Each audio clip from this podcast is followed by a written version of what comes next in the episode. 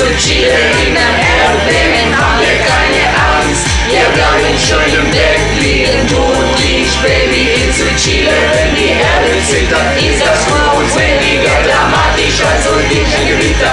Hola compañeros y compañeras, eh, hoy estaremos hablando en este podcast sobre cómo se mide un sismo, qué es un sismo y la escala de medición. Hoy estoy con mi compañera Antonia, eh, Martina y Ignacio.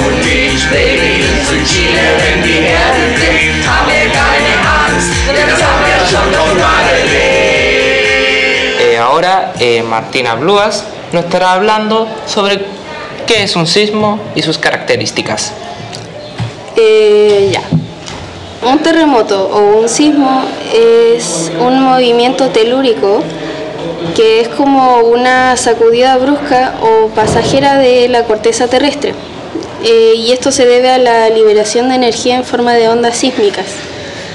Eh, mayormente se producen por fallas geológicas, aunque también se pueden producir por la fricción de las placas tectónicas, erupciones volcánicas o asteroides, eh, que mayormente son producidas por el ser humano y por las detonaciones nucleares. Ahora eh, los dejo con mi compañero Ignacio, que les va a hablar de la escala de medición de Charles Francis Richter. The scale of Richter was created uh, in 100, 935 years. The scale of Richter uh, was created uh, for Charles Francis Richter uh, and Geno Gutenberg. This scale uh, measures the power of earthquake uh, in decimals, like 0.1, 5.4. The higher decimal in this scale is 10 because the most powerful uh, earthquake in the history was in Chile, Valdivia. It was 9.6. Valdivia is 8 kilometers near here. Uh, now my partner Antonia explain the scale of Mercalli. Eh, como dijo Ignacio, voy a explicar la escala de Mercalli. Eh, bueno, la escala de Mercalli eh, en sí mide los daños que, se fueron producidos por el sismo, eh, en vez de la escala de Richter, que mide la intensidad que tuvo. Como- tomando el ejemplo que dio mi compañero Ignacio,